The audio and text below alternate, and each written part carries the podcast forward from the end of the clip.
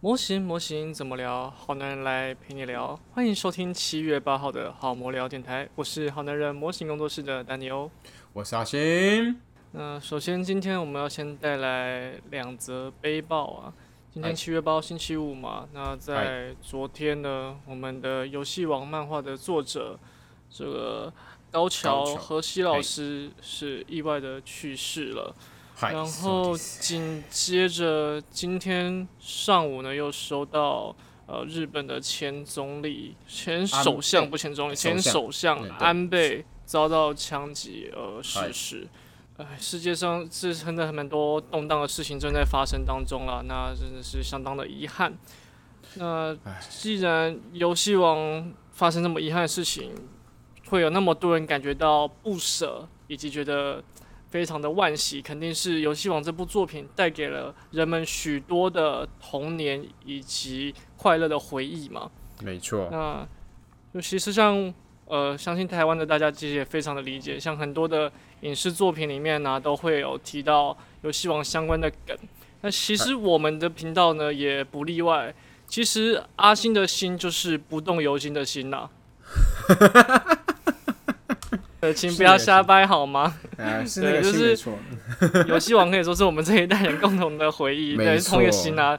不要大家在写那个什么中心大学的心呢？不是不是，是星星的星，真的是那个星星的星哦。对，我的名字里面是真的有那个星的好吗？他之前也跟大家提过嘛，他小时候在日本，所以就是嗨不动游心本人啦啊没错，啊，就是那个边骑车边打牌的危险家伙。没错，那虽然我自己并不是一个游戏王卡片游戏的这个呃狂热爱好者，但是这一部动画作品就是厉害到连这些不玩卡片游戏的人都会非常喜欢的一部动画了。大家大概大家都还是耳熟能详，就是一些相关的这个作品的一些梗啊，或者是嗯一，些名场面，这个东西大家应该多少都会知道的。对啊，那其实我自己也算是蛮喜欢游蛮喜欢游戏王的。那嗯其实我个人比较喜欢是他前期的黑暗游戏 Yamino Game 的那个时候。你说就是无印版本的嘛，就是还没有冠上怪兽之决斗的那一个对对对对对对对。哦，对，当时其实就非常的有创意了，好好好好，真的，啊、只是后来就变成是我们 Konami 的摇钱树嘛，哎，真的就是这一个，他 那应该相信他在这个方面应该赚的不少啊，嗯，这是一定的啦，直到现在都还在不断的推陈出新嘛，一直出新卡片，然后世界赛持续的在呃，火热展开当中。活，动依旧是一直有在去做办办，就是每年都会有啦，这种世界大赛啊，大各地大大小小的什么东西，对，真的，嗯所以这个很常青啊，真的是已经是已经是一个世界级的 IP 了，是相当的厉害了，对啊，对，哎，真的想一想也好难过啊，好，啊真的好突然。想想还，是蛮蛮遗憾。可是我不知道是后来的续作，还、哦是不是还是那个高桥老师的作品呢？好像 就跟有点像，我觉得形式有点像是那个假面骑士他们那种情况，他们嗯。还是会有一些所谓的借镜啊，或者是其他的一些所谓冠名的动作。好像高桥老师好像是还是会画卡图啦，卡图的部分他好像还是会有、哦有帮忙去做设计这样子。是，对对啊。可是就不论后面的作品是不是高桥老师去创作，但至少开启这个怪兽决斗卡的世代的大门，绝对是由这个高桥老师一手建立起来的对，就是他伟伟大的世界，很有趣了。他造就，我真的真的造就了卡牌游戏的一个里程碑了。大家都是把它当做，因为他作画啦，那些整个都是很大家都赞赏的，所以我觉得，哎，这个这么优秀的老师就这么，真的是，哎，就是时候到了，就被召唤离开了。哎，雅图姆在找他了，要去打牌了，哎，真的 打牌吧。打牌喽。啊希望老师在另外一边可以过得开心。有看到一些回应啊，就是因为游戏王是我们这代人的共同回忆嘛，相信在中国那边也是一样的。嗨，那就造成了一个很大的呃炫就是造成一个很大的话题，然后上了就是微博热搜吧。那刚好昨天是七月七号，那他们的对面那边就神经比较敏感，说呃七七事变这一天居然在大肆的报道日本人的呃死讯这件事情，他们觉得不是很开心。然后我觉得说哇，居然连人都离开了，还有这种辱华的嫌疑吗？这会不会是有点太过于敏感了？就呃算了吧，我看就不用管他们吧，真的是太太无聊了，我觉得。哎，人人家不是说吗？人生毕竟是必须经历，就是生老死辱华嘛。对啊。没想到居然还有创下死后辱华这个新的里程碑，太强了。太强了，太强了！啊，下一个新闻，既然我们提到辱华了，那曾经也辱过华的这个《境界战机》的动画也是堂堂的完结了，恭喜恭喜恭喜恭喜恭喜！刚才我还没有，哎，你看了吗？你有看他后面的完结？我还没全部看完，但是我看到第二季的中间了。我觉得《境界战机》这部作品其实还蛮特别的，但是比较少见，就是看完这个作品之后。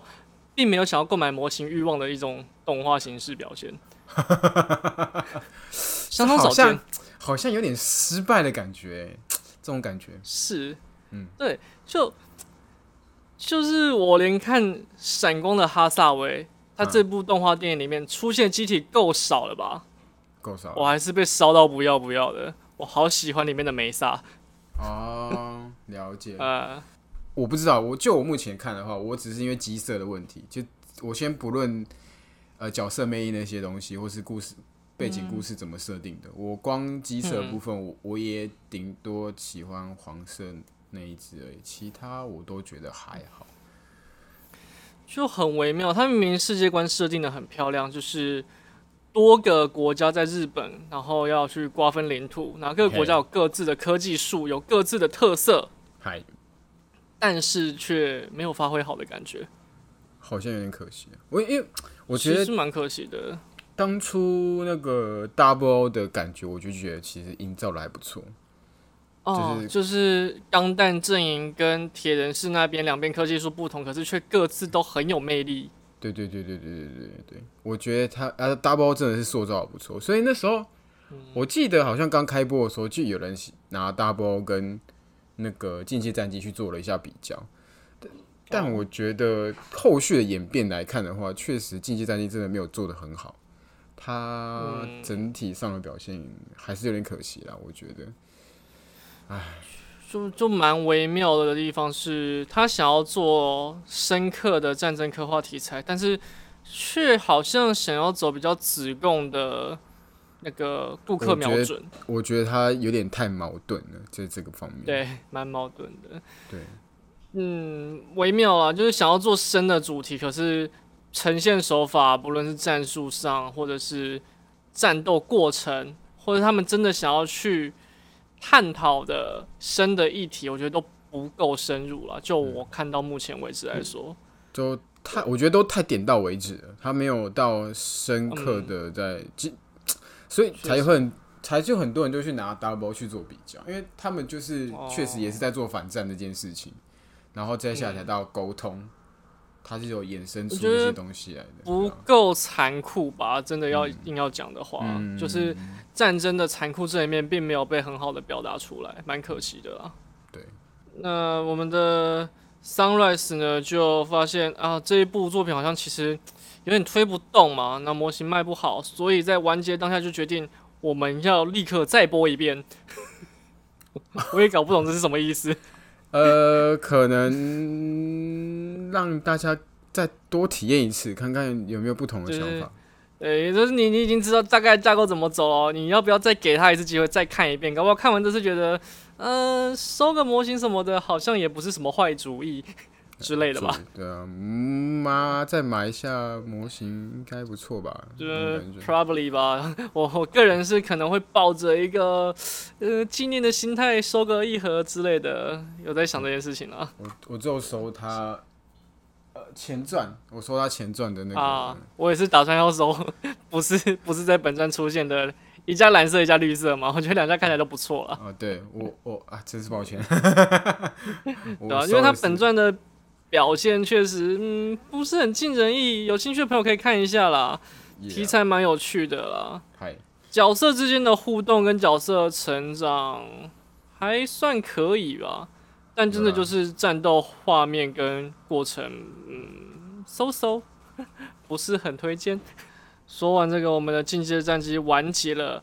有另外一部呢，也是完结了好久的动画，竟然竟然要出新的电影版了。嗨，那也是我们一代人的一个青春回忆，让我们从只会看漫画的肥宅变成一个运动少年，就是我们的灌篮高手。哇，太赞了！我真的蛮惊讶的，因为我以为这一个 IP 其实已经算是。呃，不需要再去做衍生新的东西了，就已经够经典。就是光吃这个，对，其实这就是我觉得很有趣的地方，就是它现在已经是一种神话般的地位了。你在做更多的事情，其实风险是很高的，对，因为你可能没有做好嘛。你现在已经大家觉得说它超棒、超经典，你放着它就是神。可是你后面在做其他事情，它可能会被。打下神坛，其实风险很高的。对，就是没弄好的话，可能大家就就折臭掉哇，糟糕，这一个对，很可怕，留下一个污点哇，那真的不行。对，那反正现在呢，这一部应该是去年年初的时候，那个呃井上雄彦老师他在这里推特说我们要出电影版了嘛？那在今年终于出现了电影版的一段预告，那你有看吗？有，你觉得怎么样？嘛，不知道哎，我是自己是觉得还是多多少少有那种 算是情怀吗？就是我自己是看下来的话，我会觉得啊，有应该还是会想要继续看的感觉啦，就是不会觉得说是不是很老？就是因为其实我看看预告就是分两个嘛，一个就是我看完会觉得说我想进电影院看，另外一个就是我会觉得。哦，这个东西我觉得可以等它上串流之后再去看哦，这种感觉，对对对啊，这个东西我看完我会觉得说，嗯，或许我是觉得应该是可以去电影院看一下的那种感觉，就可以支持。哦，对对，我觉得分几个面向啦。首先是《灌篮高手》，毕竟它是这种运动题材，我觉得运动题材不会过时。对，所以你就算放到现在来，他讲的故事的内容。还是一样是经得起时代的考验的，没错。那这个是至少至少在那个过程中，我们是不用担心。可是因为运动题材它毕竟是大量动作的画面呈现，但我发现它的那个电影里面好像是使用三 D 技术。呃，对，看起看应该看起来应该是没错。这点让我有点害怕。你说之前的一些不妙的经验吗？嗯，对啊，因为三 D。三 D 的模组做打斗或者是这种运动类型的题材，我觉得现在做的比较好的是那个《全员阿修罗》，算是做的还不错。可是他做的不错，是因为他非常的夸张，而且他的节奏掌握算是很蛮精妙，而且他是二 D、三 D，哎，没有，他是全三 D 嘛，那一部算是做的还不错的。但是像刃牙第一部的时候，它是二三 D。混用，混用，嗯，它的那个表现手法就不是很好。那第二部范马刃牙开始，它全部改成人物啊，至少我目前看到现在第二集的时候，几乎都是二 D 角色呈现。那整个渲染力啊，还有一些什么夸张的变形等等的，我认为表现上都比二 D 呈现好蛮多的。可能三 D 我觉得还没到。可以夸张表现像漫画里面那种，呃，有点变形或是特殊的张力镜头的语言来表达漫画的那种分镜的效果。嗯，但是，但我有在想说，他会不会就是用那种三 D 建模的方式，把一场球赛不添加那种漫画夸张的效果，而是好好的把它打完？嗯，这又会是另外一个风格。对啊。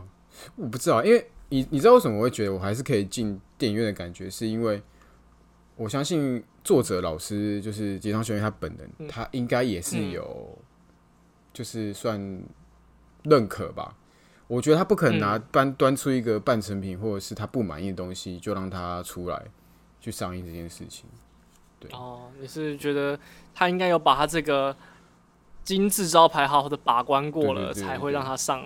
对啊，因为他最有名的就是他的那些漫画的作画那些东西，我相信他对画面上的掌握上，我相信一定是有一定的，就是应该一定有一定的程度啦。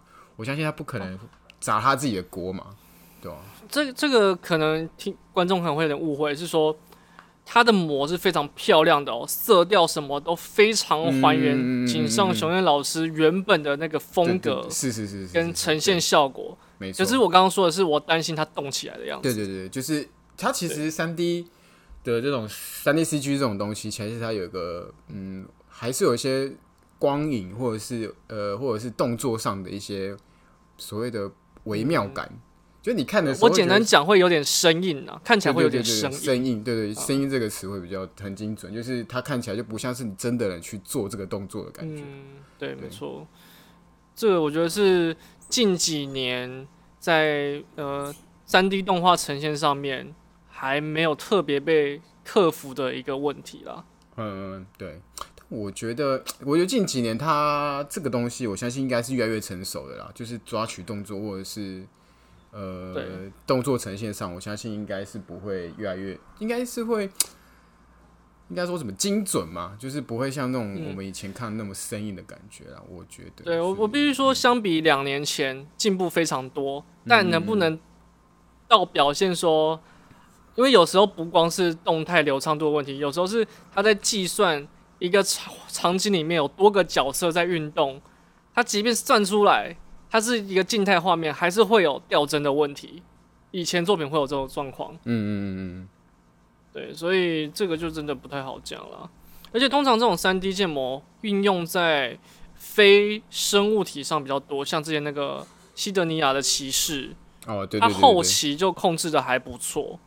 那那个真的好看。这这个三 D 对啊 CG 如果是要看那个，它真的是最最推荐的，因为我觉得它的整体的动作，虽然一开始去看那个人人物的动作，就是一般我们的常常态看到他们在呃嗯聊天讲话，然后出去出发去做任务的那种动行为，都感觉嗯 一种不顺畅感，嗯、就看起来好像还怪怪的。要忍耐一下，要忍耐，大概在第一季后半开始，然后第二季开始之后，他们开始对这个技术的掌握有一个很大幅度的提升，最后再看电影版，哇，燃到不行，真的很嗨。对我觉得有加这蛮个其实就是它也是一个这个作品也是一个前期要忍耐的一个作品。哦，对对对，确实，世界观很不好融入之外，脸盲嘛，哦，对对对，然后加上它又是其实长 3D 超像，对三 D CG，再加上它对又三 D 呈现，就嗯哇，其实蛮蛮难熬过去的。但是熬过去之后，它会是一部蛮值得，我觉得可以称得上现这个时代，呃，可以被列作经典的机人番之一了。嗯，对，就有自己的风格，然后记忆点很深，不会过于谄媚观众，有自己想要讲的故事，然后讲的不错，跟机器人这个主题契合的也很好，我觉得不错，推荐。想不到我们啊讲到这里到我们的那个三 D 绘图技术呢嗨，我们的另外一部即将要播映的动画，好像也是有使用到这个技术，就是我们的《炼巨人》哇，MAPPA，嗯。他这个画面出来真是哦受不了，炼巨人好棒，他们 MAPPA 之前有做过三 D 相关的动画吗？作品吗？嗯我不是很清楚哎、对，就是 MAPPA 后来巨人有一些好像，哎、巨人是 MAPPA 吗？有改，哎、是 MAPPA 吗？我忘有点忘记了，忘记我忘记了最后 这一最近这一季是因为他们是有、啊、有改动，对，有 有 有换一家，对不对？有换一家，有换一家，但我忘记是不是 MAPPA 了。反没正关系啦，反正至少现在看到的预告画面不是全三 D，可是炼巨人这个角色好像是有一个三 D 模组的。呃对，但是不知道啊又微妙。我因因为有些其实它的预告上的东西，嗯，怎么讲呈现，可能最后到嗯实、实际的动画里面还是会稍微再更改一下。对，就不一定是完整完整是一模一样的，说不定他们可能会在做一些调动之类的。对，因为《炼巨人》这一部作品，我觉得它厉害难以动画化，是藤本树他原本的那个漫画原作呈现的风格非常的特别又强烈。对，它不是这种很精细的画面，可是看到 MAPPA 把预告呈现，他把整个画面做的很漂亮，可是又不失藤本树原本对这部作品想要展现出来的狂气。嗯，呃，哇，非常值得期待。而且这一次的这个《炼巨人》的制作不是委员会，是 MAPPA 他们自己，所以不会有被和谐的问题。啊，相当期待，这准备好了？吗，各位？大家一起来当马奇马的狗，超开心！《链锯人》的漫画第一部已经完结了嘛？然后第二部的漫画在七月也即将在 Jump Plus 上面开始连载，啊，对，太哦棒了，好耶！哎、他这个不知道哎、不知道是刻意去做这件事情吗？我觉得，我觉得是哎、我觉得他的时间点抓的非常好。因为藤本树在第一部《恋巨人》结束了之后，他做了好多部短片呢、哦，对啊，哎、我觉得他算产真的是算产出量蛮高的一个，很很高，对，对而且很多想法。嗯嗯嗯，对就蛮呃，厉害的，如果大家不知道《链锯人》这部作品大概是怎么样一个调性的话，我这边有查到一篇他之前对他女朋友的一个告白啊。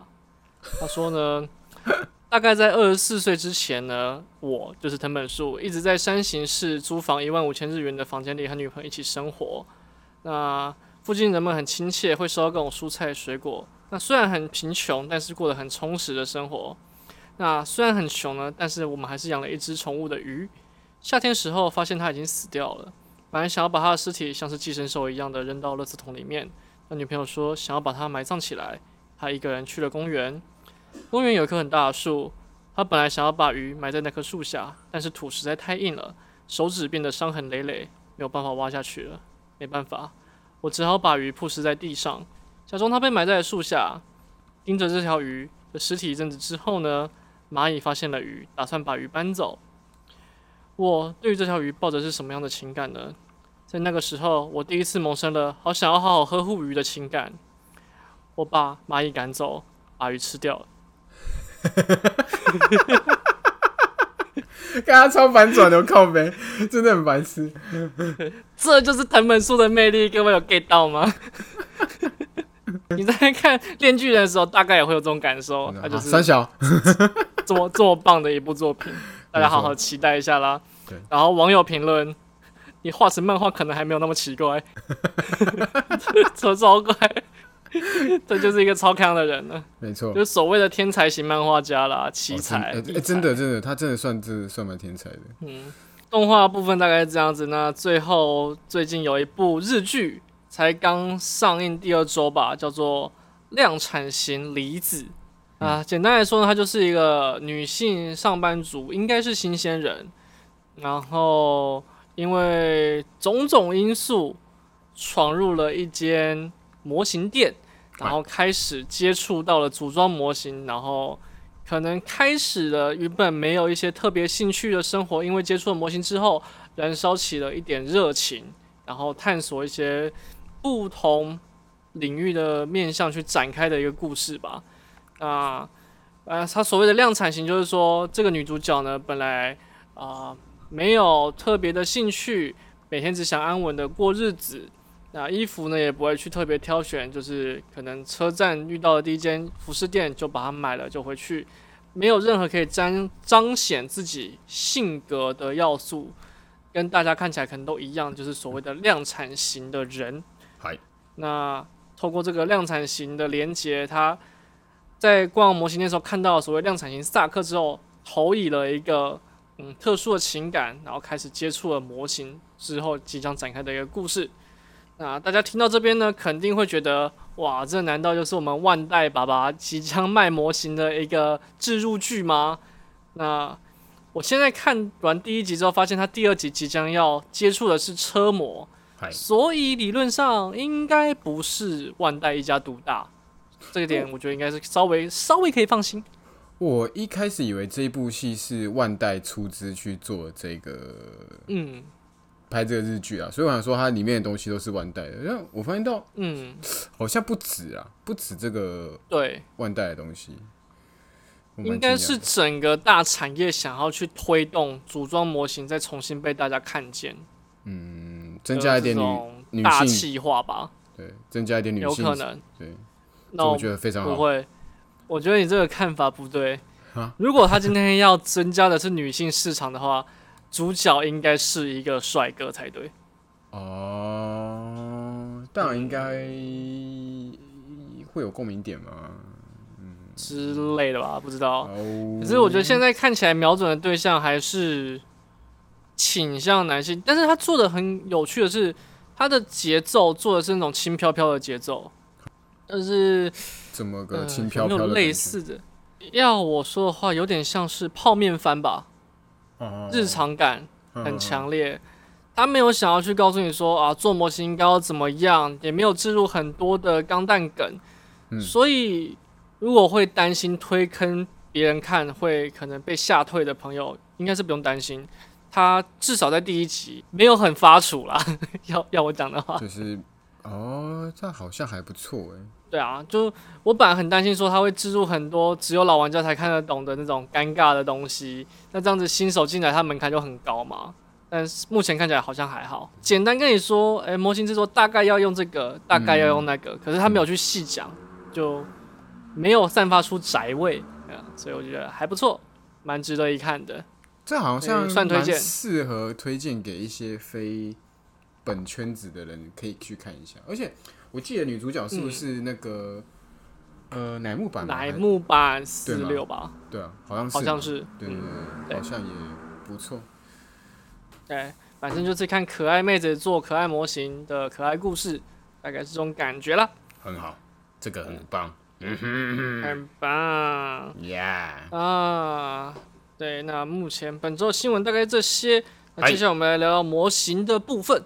嗨，呃，最近是有什么嘉年华吗？因为我想说，察觉为什么那个万代那个福冈 Side F 又是放气球又是放烟火的？伪装气球 New 钢 and 林格斯还有杰刚阿克西斯冲击版，这个东西就是气球跟烟火啦。哎呦你，知道吗？你有看到吗？就是伪装气球那个，你知道吗？这个我没有特别哦，你没有 get 到是不是？对我没有就就是它关注到出了两，他出了两个限定商品，它就是在福冈 Side F 的限定品，嗯分别是杰刚的 HG 版本，嗯啊，这这是老生常谈的东西，有什么特别的？嗯，阿克西斯冲击版就是在那个阿克西斯底下推着的那个特殊色，红红的，烧起来的那种啦。感觉不错哎，啊，这这个这个就是烟火啊！对啊，啊，气球是什么？我们阿姆罗驾驶林格斯在那个逆袭下里面战斗的时候，不是喷出那个伪装气球，对啊，那个气球啦，哎，真的有做做商品，化了啊，对啊，我觉得不错哎，超超北气欸，很贵欸、应该 那个气球做的做的很肉又很贵欸、而且那个是要收复数哎，啊，真的啊，一定啊，因为他在剧中他是一喷两三颗出来，他是为了扰乱敌方视线的嘛，是啊，对呀、所以这个商品我有点看不懂啦。反正福冈福冈嘉年华啊，就推出这两个奇怪的东西，我觉得蛮好笑的，跟大家分享一下可。以去。可以去，如果在日本的朋友可以去看一下，我觉得应该应该蛮好有，对应该听起来很有趣啦，我会有兴趣的。就是我觉得是搞笑商品啊，是啊，可是我觉得这个趣味性，我觉得他们做的很好，要把它实体化。其实做这东西也不容易啊，不常看到真。的真的是 笑死，真的是哇，到底到底是怎么回事呢？啊，模型的话，我觉得有趣的东西就是这个。我看到魔神 Zero 吗？就是哦 H，、那个已经过一段时间了对，那个过一段时间。不过我就要讲一个故事，你知道？嗯，就是他新品发布会，这好像是在新品发发布会出的东西。对对对，前两周吧，大概。然后我那时候其实就是那阵这阵子真的超忙的，然后我是到隔了一周之后才意识到说，哎、干有出这个东西。那因为其实他之前不是有哦出，诶、我忘记是 R 魂还是什么版本吧。然后那时候我没有收，其实我对这个只机体有出合金呢，对对，它有出合金系列。然后我对这只其实蛮有爱的，是因为它在《机械大战》里面其实表现也也还蛮好看的，就是整体的。对，就哦动画也做的非常好，所以它的这个魅力是有刻在我的心里的。我想说，我也想要收一只，然后就是我又去看一下网拍那边的那个资讯，我看到大家都订的蛮多的，我想说，糟糕，怎么办？我该不会了，对，该不会我订不到怎么办呢？然后我后来、啊我后来就是去，就反正我会骑回家的时候，过程中都会经过经过地下街了，就是会啊，从公司回去的时候都会经过。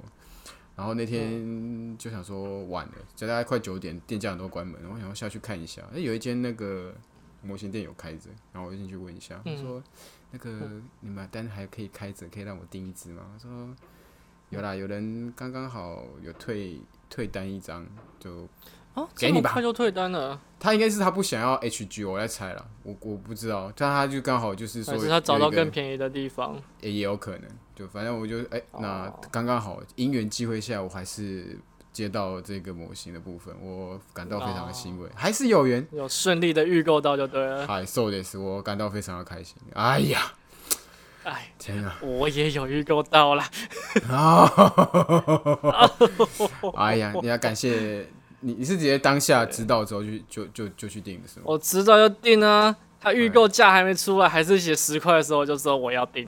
啊，真的哦、哇，真的是对啊，直接订，直接订有爱直接行动受不了。对啊，哎呦，它的合金盘多贵啊，谁受得了？扛不住啊！对啊，好不容易出组装模型版本，而且你要想哦，它当现在这个售价跟当时的那个列甲版的凯撒应该是差不多价钱，甚至更低一点。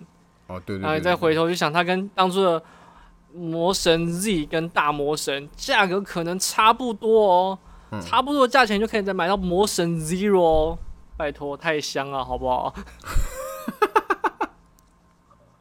最终版本确实最强魔神对啊，不开玩笑，对，我觉得真的可以收了。帅啊！就光光是他原先设定上的东西，我我不知道说他，因为我现在连他开箱可动还是什么之类我都不知道，我我只是在抱持，已经抱持的就是踩雷的心情去买这个东西，去实支持他是神像，我也可以，对啊，就是可以摆着，应该就也爽。那个造造型我也 OK，超帅光那个喜后欢呐、后面的那个 zero 的那一个符号在他背后，我觉得就已经、哦就已经高潮了。啊 可以，对呀，哎呀，太棒了。对，其他好像刚刚就没有了。提到，嗯对啊，就还好嘛。嗯我说你刚刚提到那个，就是有人放弃就啊弃单这件事情，嗨，哎，我本来很犹豫到底要不要谈这件事、哎，就是这两天你有跟到那个 PPT 模型版上面那个话题吗？没有这个哦比较少看到了。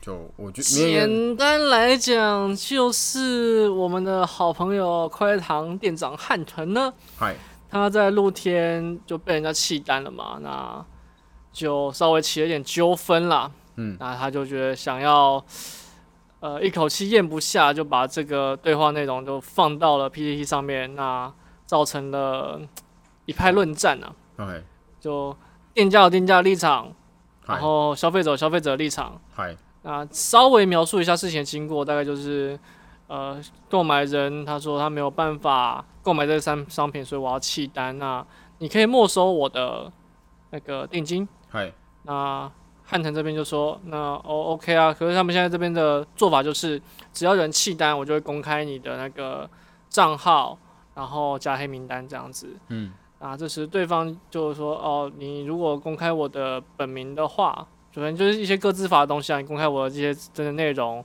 那就不排除提告，大概是这样的状况。那就汉腾可能就看到这样的内容，觉得一口气咽不下吧，就口气比较不好，跟人家说，呃，你现在弃单，然后怎样子干嘛的，稍微有点吵起来，嗯，那就变成了是一个争论吧，两方就开始有点争论不下。嗨。他们自己当事人是还好啊，是汉腾咽不下这口气丢出来，大家开始看了之后，就反而是下面的人们在讨论的比较激烈。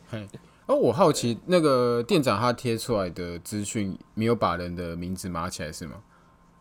账号账号是有公开的，然后哦其他有码吧，码部分吧。嗯嗯嗯嗯可是这个就是，我觉得分两件事情啊，我觉得混在一起谈其实蛮难去探讨的。一个就是，不论我做什么，你都不该不该公开我的个人资料，这是现在消费者的一个角度嘛。对。那另外一个角度是说，啊，你要预购，你就要有能力承担啊。你要你预购又要弃单，你不要弃单就不会有后面的问题，那你干嘛要弃单？嗯嗯只是两个立场。嗯嗯，我必须说两方的立场我都可以理解。嗯，那你倾向是哪一个立场？如果是我自己的话，嗯我是没有弃单过的经验。嗯我我今天今天我是消费者，我东西就是不要的话，我会先拿进来再脱手，这是我自己的做法。哦了解。这个我那这、这个东西就也很那个，就不论是对于平台或者对于店家来讲，今天我跟汉腾认识，我跟他面对面，当然我所契丹对于这是一个人情压力嘛，嗯，就是我拉不下那个面子，说我不要我干嘛的。那如果今天在平台上，他有他有记录啊，啊我不喜欢我在平台上面留下不好的记录。嗯这当然，今天我的情况是那个一两千块，可能不是真的那么呃扛不过来的状况之下，嗯我可以就先先吃进来嘛。啊，真的没有要煮或干嘛的，我就在放着在等，都没差。嗯所以认为你自己你有弃单的状况过吗？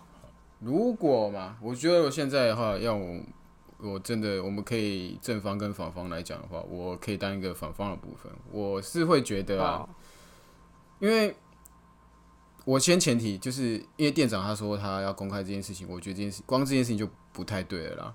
你我觉得处理方式很多种，我觉得在契丹这件事情，他说明真的是有困难，所以他才跟他契丹的，嗯对吗？嗯，那在这样的情况下，他跟你好好说，但你却只会说要用。我觉得前提就是因为他讲了说，我会把你这些东西公开来，有点像是威胁的方式，然后去跟对方哦、这是说法的问题。对，我觉得是说法上就不应该是这样子做，这样子处理不妥当。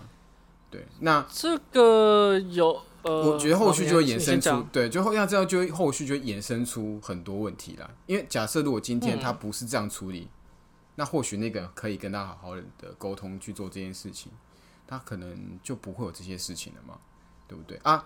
当然，我们先这这都是前提，都是因为他真的没有能力去买下这个东西，不然其实我觉得购买玩具这件事情，不不过也才几千块、几百块的事情。嗯，应该不会到说要特别去做弃单的动作，对，所以我的立场本身来讲的话，我觉得是因为做法本身有问题，所以他才会哦，有有所反应这样子。对。可是其实这有几个面向，哎，就是首先模型玩具的市场那。也是有一点畸形，就是大家会很在意那个小钱嘛。啊，这个是这个应该不用特别反驳吧，因为呃，就我们观察到，或是身边也是有一些摩友对这种东西是蛮在意的，就是可能这家店卖贵个几十块等等的，会去在一种小价差。对对，那在这样的一个状况之下，嗯，他愿意让你没收那个五百块定金，我相信他可能就不是想要贪这个几十块的人。对，没错，没错。那我就是这么觉得。对，所以以这一个案件来讲，当然这个呃消费者他的态度上，我觉得还算是诚恳。那反过来说，为什么他们要公开这个账号这件事情是，呃，你今天跟我预购就是一个一笔单一个数量嘛，那我就要先等于说我要先帮你付钱跟呃代理商这边购买这个商品。那虽然你有付这定金，可是你弃单之后，这个商品的实质的价格应该是远会会比你那个定金更高。好，那这东西现在没有人要的话，对店家来说就是一个成本。还不光是我购买这个商品的成本，而是这东西要堆在我的店里，我不知道它卖不卖得掉，它是一个货仓压力。嗯，这也是可能一般消费者比较不会考量到的点。当然的。那有些人会说，那你定金都付了，东西你也可以拿去卖，你不就赚了吗？为什么还要去呃公开人家的资料，那么得理不饶人？嗨，这件事情我觉得也不该混在一起讲。他这个行为本身是为了遏制其他人，让让这些消费者们不要那么容易的去弃单而做的一个手段，而不是单就这件事情说你弃单了，我要报复你，我要公开你，而是说我们对于弃单的人们有这样的一个机制，可能是让其他店家知道说，我现在这边有留下一个这个某某某在这里有弃单的记录，那长久而来说。你可能会在各个店家之间知道说，诶，他之前也在这边弃单呢，哦，我这边也有。慢慢的，大家会开始去筛选我的顾客。好，这个是他做这个手这件事情的一个目的跟理由。嗨，对，那算是店家他们试图保护自己的手段之一啦。嗯嗯嗯嗯嗯，对。那当然也像一些人说的，如果你真的这样担心，你直接收全额啊，当然也是一个做法，但是。要反过来想说，今天你要收全额的店家，啊，还会有人愿意消费吗？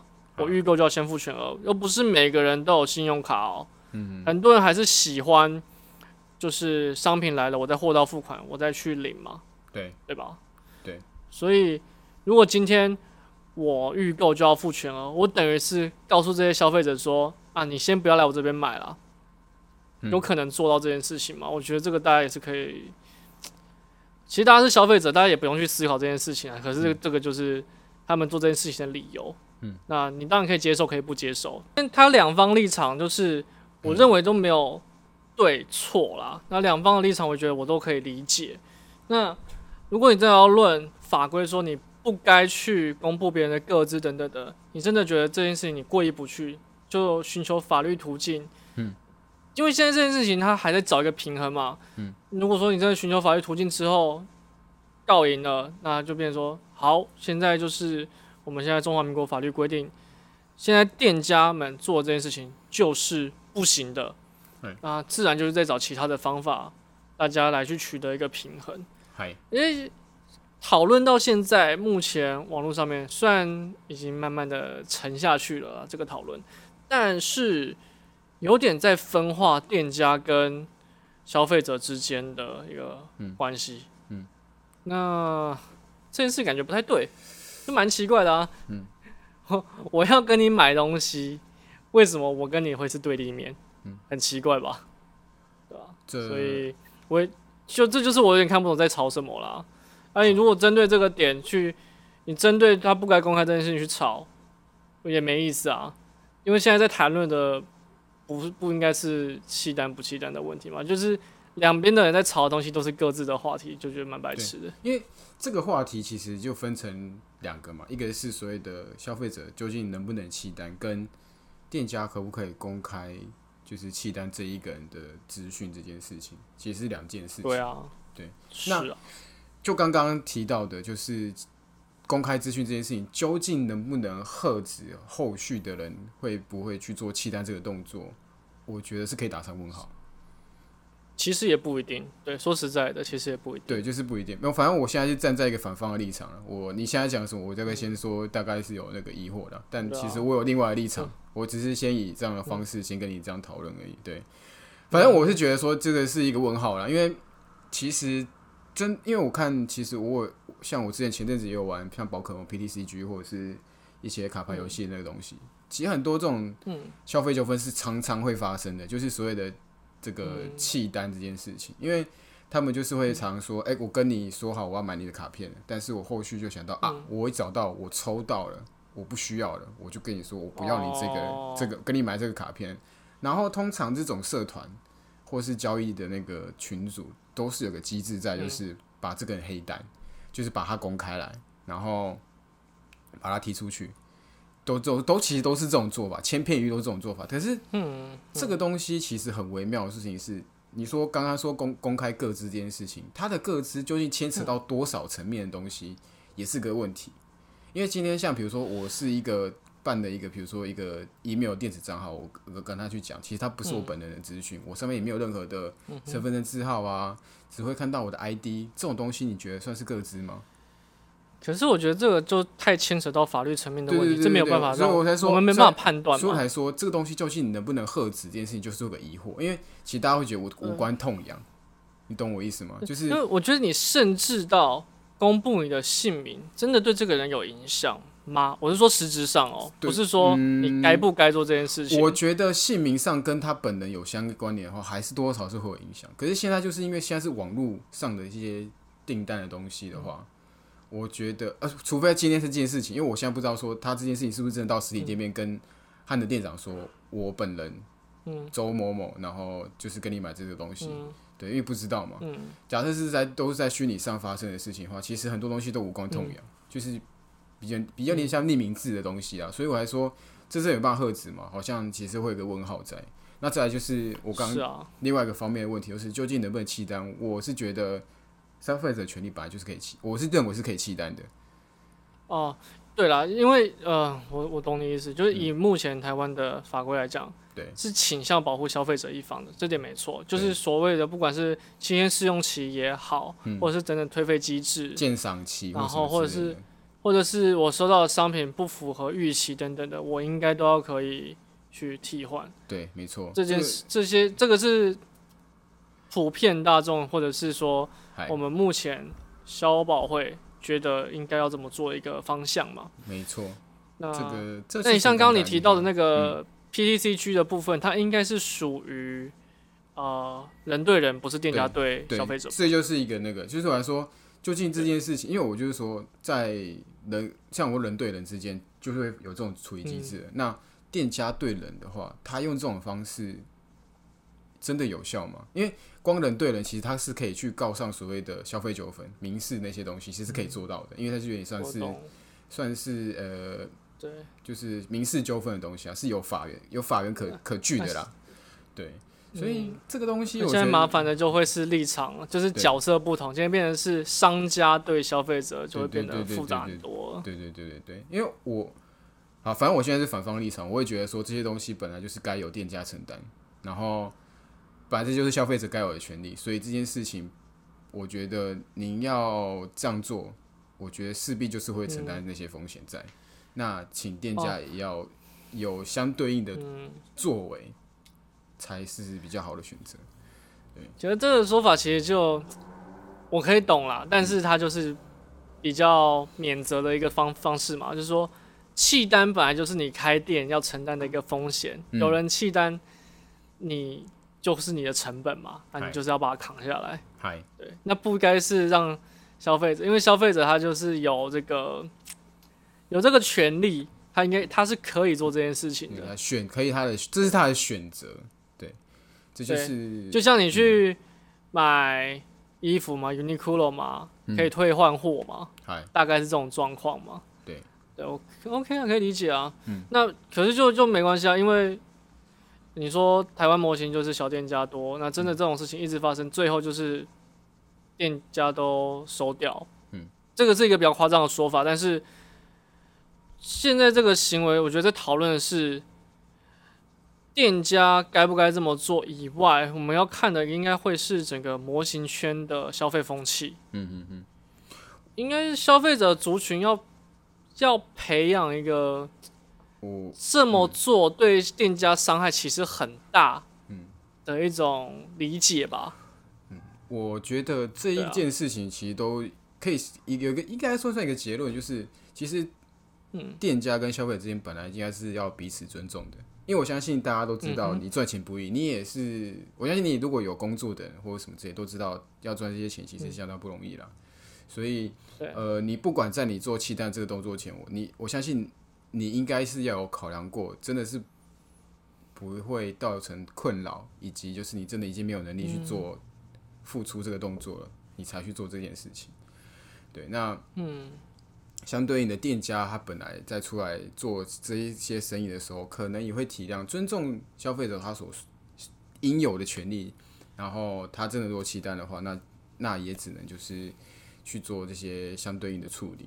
只是，对啊，就是啊，就就现况来讲的话，消费者比较受到保护啊。对现在就是状态就是比较畸形的状态，因为其实大部分的权利几乎都掌握在消费者手上，所以我觉得应该是消费者本身要多对店家尊重，多更多的包容才对。所以，嗯，我觉得这个形态、就就很好理解嘛，就像是对于服务业者的那种态度，就有些人就觉得说啊，我就花钱了，我就是要接受最好的服务，我桌面弄得很脏很乱，嗯，又怎样啊？我有付你服务费，你就是收拾干净就好了。对。可是现在渐渐的，大家开始觉得这样的态度不是正确的。嗯，那我觉得有现在发生的这个讨论，在模型的消费市场上，大家开始会去思考这件事情。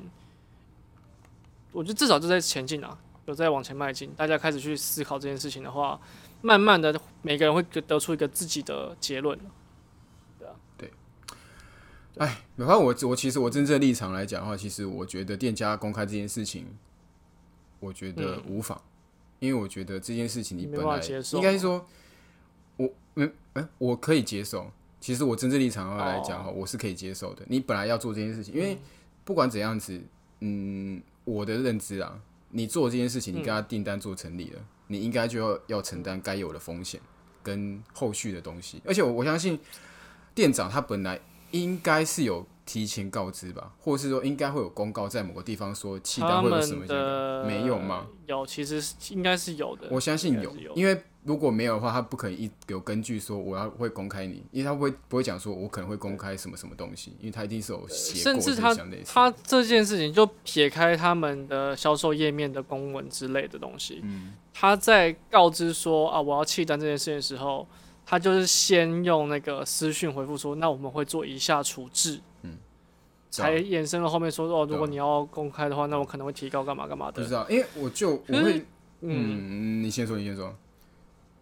那我说大家可能不知道，有一个社团，它就是专门放一些呃什么，我忘记它的社团名字，大概就是什么玩具黑名单什么什么之类的，嗯一个一个社团，专门在处理，里面放的就是各大平台交易契单的人。嗯，他们会收集资料放在这个地方，让让这些可能是卖家也好，或者是呃个人的二手的都有，嗯，都会在这地方大家一起公开这些资讯。好酷哦！有当然我不知道这件事情是不是合法的，嗯，但是这些卖家们有这样的一个自我防护机制在，嗯嗯嗯嗯，所以 所以今天的差别只是。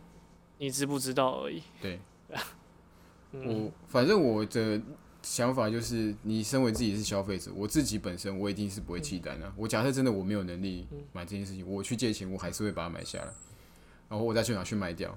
因为这东西本身，我就是觉得我跟你契约成立了，除非那个东西是真的破到完全是符合，已经不是符合我预期的情况下。真的糟到不行了，我才可能会想要做期单动作，不然的话，我一大部分应该都会把它就是买下来吞下来了。因为这东西就本来就是你跟店家之间有的信任存在了，你才去跟他购订购这件事情嘛。